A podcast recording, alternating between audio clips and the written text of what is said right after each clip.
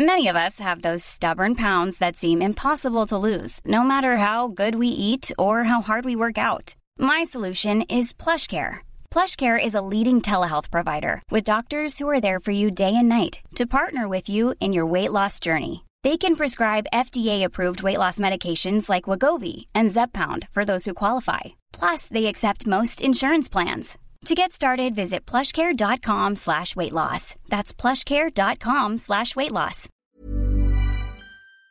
Les amis, bienvenue. J'espère que vous allez tous très bien. Très content de vous retrouver pour ce nouvel épisode de Côté Mondial. Et donc, pour parler de l'élimination du Brésil en quart de finale de Coupe du Monde. Je suis si heureux de vous retrouver pour cette vidéo parce que, pas particulièrement pour célébrer l'élimination du Brésil, mais parce que ça faisait longtemps qu'on s'était pas vu pour parler d'un match de Coupe du Monde.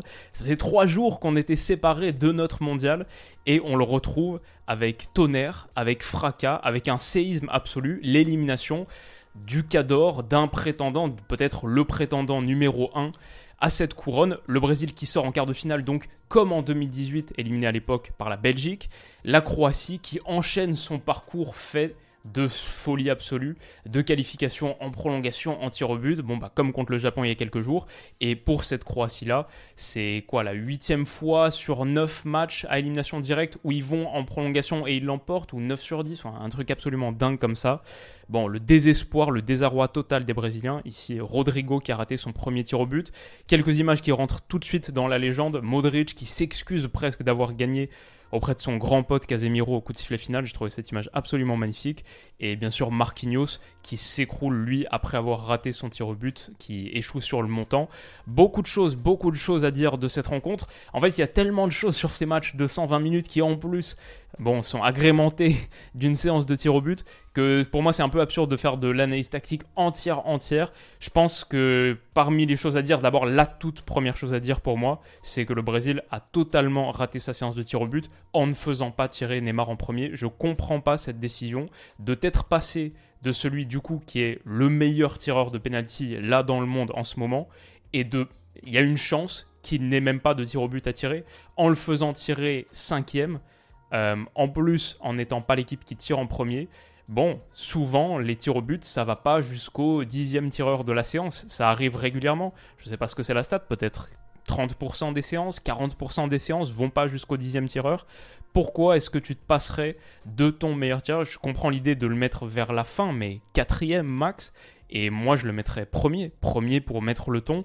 Et a fortiori, quand on voit Rodrigo le frapper, qui le frappe très très mal, qui a pas du tout, je sais pas s'il a les épaules pour ce genre de moment, enfin qui les a, mais pas lui visiblement parce que c'est le penalty le plus mal tiré de la séance. Donc pour Rodrigo, on peut dire c'est facile à dire après, c'est vrai que c'est un joueur offensif, pourquoi pas le faire tirer un penalty? Ok, pourquoi pas, mais par contre ne pas faire tirer Neymar, ça c'est dès le début, c'est clair que c'est une erreur, et je trouve que les grandes nations bah, typique comme l'Espagne la dernière fois, prépare mal cet exercice de la séance des but, alors que les plus petites, entre guillemets, bon, ça c'est leur plan, peut-être depuis le début. La Croatie qui a fait un très bon match sur plein de choses. Je pense que l'idée d'aller et d'emmener le Brésil jusqu'à la séance de tir au but, depuis la première minute, depuis le coup, d'envoi, c'est vraiment quelque part dans la tête. La, la Croatie, même si euh, techniquement, physiquement, athlétiquement et mentalement, la conservation de balle dans l'entrejeu au milieu de terrain, ils finissent le match avec plus de possession que le Brésil, etc. Mais un seul tir cadré sur 120 minutes aussi. Euh, beaucoup de possessions défensives pour protéger, pour amener le match dans la longueur. Voilà, la Croatie depuis le début, c'est clair que si ça va au tir au but, ça leur convient très bien et ils taffent cette séance. Ils ont Livakovic dans les cages.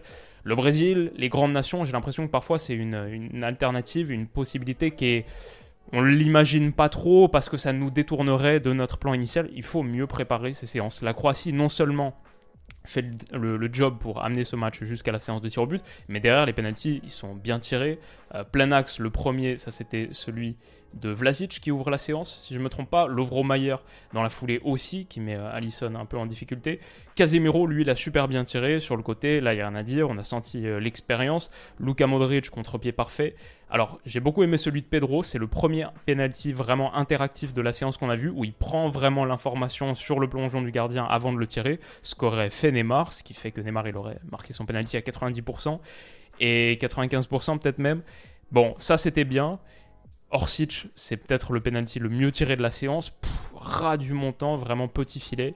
Et on voit la réaction de Neymar au moment où il entre, parce qu'à partir de ce moment-là, il y a deux vraie, vraie possibilité pour que ça arrive pas jusqu'à son tir au but. Si Marquinhos le rate, le Brésil sort. Et si derrière le cinquième, le cinquième tireur croate le marque, la Croatie est qualifiée. Et c'est ce qui va se passer, mais on va même pas attendre le tireur croate. Marquinhos l'expédie sur le montant. C'est fini, la Croatie l'emporte. Et hum, voilà, c'est dommage pour le Brésil qui sort encore une fois très tôt de cette Coupe du Monde d'une Coupe du Monde. Ma question c'est est-ce que c'est un succès mérité pour les Croates? Comme je le disais, voilà, ils finissent le match avec plus de 50% de possession, c'est euh, la stat en soi, on s'en fout, mais c'est plus la qualité de leur entrejeu, à quel point ils ont tenu le ballon. Je crois que j'ai quelques images.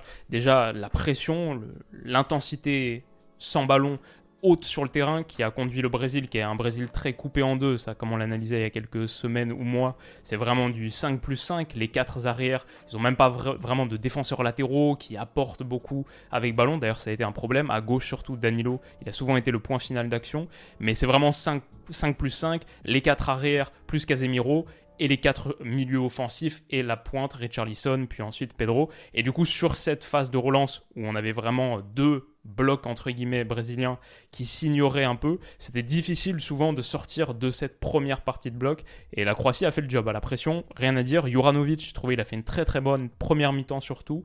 Bon, bonne 90 minutes mais très bonne première mi-temps avec des accélérations avec ballon bouf, pour euh, rentrer à l'intérieur, cisailler un peu ce bloc et apporter des choses notamment par des renversements de jeu. Gvardiol, il a encore fait un match incroyable dans la surface de réparation. Donc la Croatie a eu beaucoup beaucoup de bonnes choses. Je veux rien leur retirer sur ce qu'ils ont fait avec leurs armes. Maintenant, pour moi, le Brésil peut aussi s'estimer très très malheureux de ne pas l'emporter parce qu'ils ont eu la charge du jeu la plupart du temps. Et souvent, je, vois, je vois les comparaisons venir, on va dire, ah mais la Croatie finalement, euh, bah voilà, ils ont fait ce match héroïque avec leurs armes. Euh, quand le Maroc le fait, on dit que c'est magnifique. Quand la Croatie le fait, on dit que c'est un peu euh, une négation du foot. Déjà, c'est pas ce que je dis, je dis pas que c'est une négation du foot. Mais ce que je veux dire, c'est que la Croatie, a pas en face d'elle une équipe qui prend 75% de possession.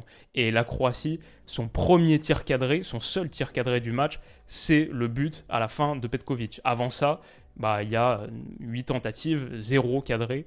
Et c'est différent d'un Maroc qui se génère euh, deux ou trois très très grosses occasions. Si Chedira n'est pas un assassin absolu, normalement le Maroc l'emporte même avant la séance de tir au but. Donc euh, voilà, c'est juste pour euh, replacer les choses dans leur contexte. Je pense que le Brésil peut s'estimer assez malheureux au vu de leur production offensive nettement supérieure, surtout au fur et à mesure des minutes où la Croatie ensuite, en seconde mi-temps, a fortiori en prolongation, a grosso modo reculé dans son dernier tiers. Et voilà, essayer de contrôler avec le ballon, parce qu'ils ont la qualité technique pour faire vivre ce ballon et pour empêcher un Brésil qui presse très mal et très peu de le récupérer vite, ça c'est clair. Ils ont totalement ces armes-là, ils les ont bien exploitées. Mais voilà, c'est malheureux pour ce Brésil qui, je trouve, a plus montré. Avec l'entrée d'Anthony aussi, c'était bien mieux. Anthony sur le côté a fait beaucoup beaucoup de bien, beaucoup plus que Rafinha qui a fait un vrai mauvais match pour le coup. Et Vinicius, ça, ça a bien démarré. J'ai trouvé souvent le Brésil était dangereux dans la première mi-temps, quand il y avait Vinicius, Neymar qui étaient impliqués dans les actions, Neymar trouvait face au jeu. Grosso modo, à partir de là, il pouvait se passer quelque chose, même s'il a beaucoup raté aussi, beaucoup, beaucoup de déchets chez Neymar. Je pense que la cheville, c'est, elle n'était pas encore totalement remise. Mais il y a quand même ce but en première, à la fin de la première moitié de prolongation qui est absolument magnifique. Le double échange avec Rodrigo, puis Lucas Paqueta, euh, double 1-2 Neymar trouvé face au jeu, c'est vraiment ça la clé. Et ça marche super bien. Le ballon de Paqueta, il est un poil trop long. Sosa est dessus, mais Neymar se bat super bien physiquement, utilise bien son corps. Élimine Livakovic, qui avait fait un vrai bon match dans les cages, qui en avait sauvé plusieurs, d'un tout petit crochet. Je sais même pas s'il la touche ou juste il laisse continuer. Mais il finit super, super bien cette action. Franchement, c'est un but assez merveilleux. Maintenant, ce Brésil, ce Brésil de Neymar qui avait fait le job, qui tenait du coup peut-être le but le plus important de sa carrière avec le Brésil, parce qu'on rappelle, pas gagné de Coupe du Monde évidemment, pas gagné de Copa América non plus, il n'était pas là en 2019. Bon, le Brésil, le Neymar, on attendait son match référence et disons sa performance, son but magique, légendaire, historique avec le Brésil, ça aurait pu être celui-là. Le seul problème, c'est que le Brésil se fait aussi un peu punir, c'est le but de l'égalisation avec la caméra vidéo. Le Brésil se fait aussi un peu punir parce que défensivement, c'est une équipe qui est trop coupée en deux. Ça, c'est quelque chose dont on parle depuis le début de la compétition. Et si vous revoyez l'analyse, la preview que je faisais de ce match, euh, ou dans la foulée de leur huitième de finale, ce que je disais contre la Corée du Sud, ce que je disais, c'est attention, sur les attaques rapides de la Corée du Sud, on le voit, c'est 7 plus 3, comme le Paris Saint-Germain dans ses mauvais jours. C'est même parfois un peu moins, 6, 5. Il y avait souvent des situations où la Corée du Sud contre-attaquait, et du coup, c'était 5 contre 5. C'était les 4 arrières et Casemiro. Et bon, bah, du coup, attention au décalage, ça peut être dangereux. Et là, typiquement, sur cette transition offensive jouée par les Croates, peut-être que les Brésiliens ont été un peu trop joueurs aussi sur leur seconde moitié de prolongation. Auraient dû prendre une page dans le livre croate et un peu tuer le match, enlever le piquant du match. Bah, sur cette transition offensive qui est conclue donc par Petkovic, 1, 2, 3, 4, 5, 6 joueurs derrière le ballon. 6 joueurs derrière le ballon. Il n'y a que 4 Brésiliens, 4 joueurs de champ brésiliens qui sont impliqués, qui sont à la réception, qui sont dans la zone qui compte, face à à peu près le même nombre de Croates. Si on coupe le terrain là, et on dit même que ceux-là sont impliqués, même s'ils ne le sont pas, hein, ils sont très très loin, bah même avec ceux-là, ça reste du 6 contre 6. C'est exactement ça, c'est du 6 contre 6. Et moi je pense que c'est plutôt du 5 contre 4 ou 4 contre 4 en gros.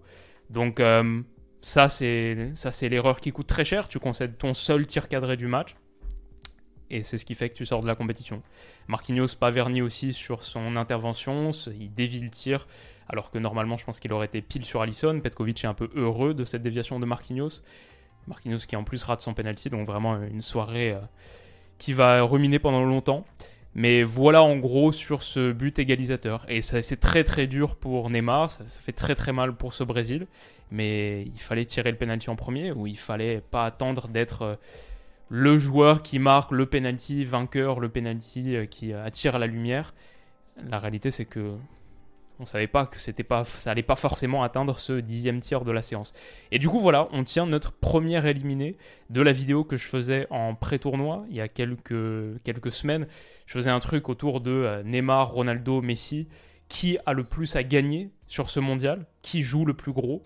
Et celui qu'on avait choisi, in fine, c'était Neymar, qui toujours pas de titre majeur avec le Brésil, à part des Jeux Olympiques à l'époque, mais toujours pas de titre majeur de Copa ou de Coupe du Monde.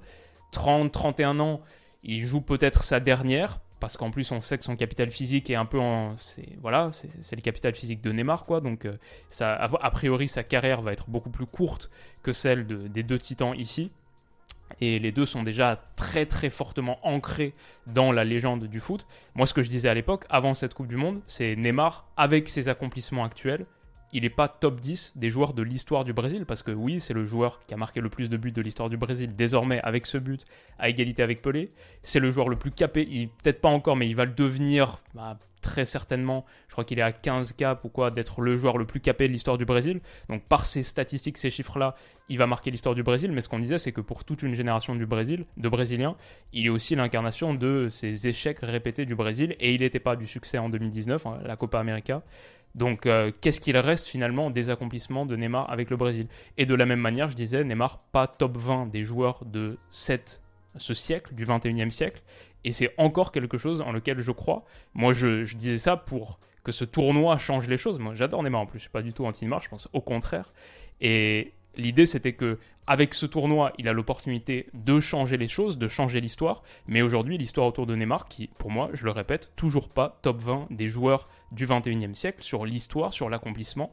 Euh, je peux trouver facile 20 joueurs que tu mets au-dessus. Déjà, tu commences à réfléchir aux défenseurs.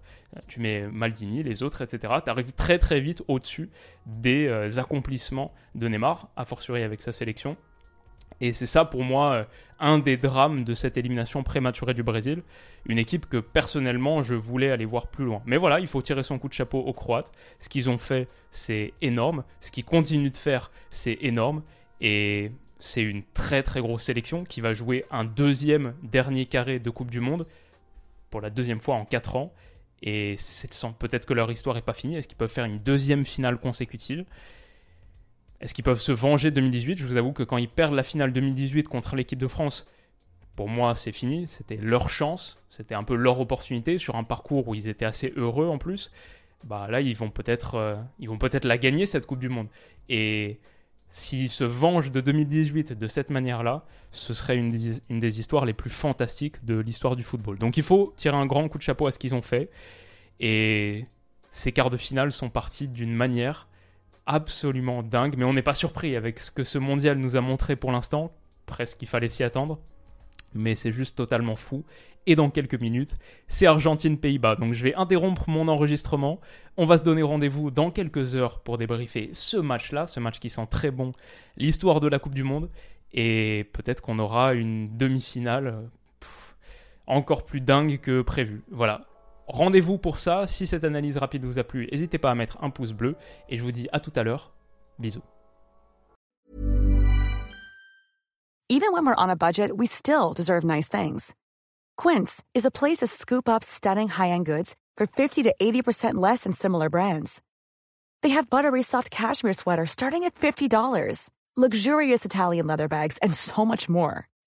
Plus, Quince only works with factories that use safe, ethical, and responsible manufacturing. Get the high-end goods you'll love without the high price tag with Quince. Go to quince.com/style for free shipping and 365-day returns.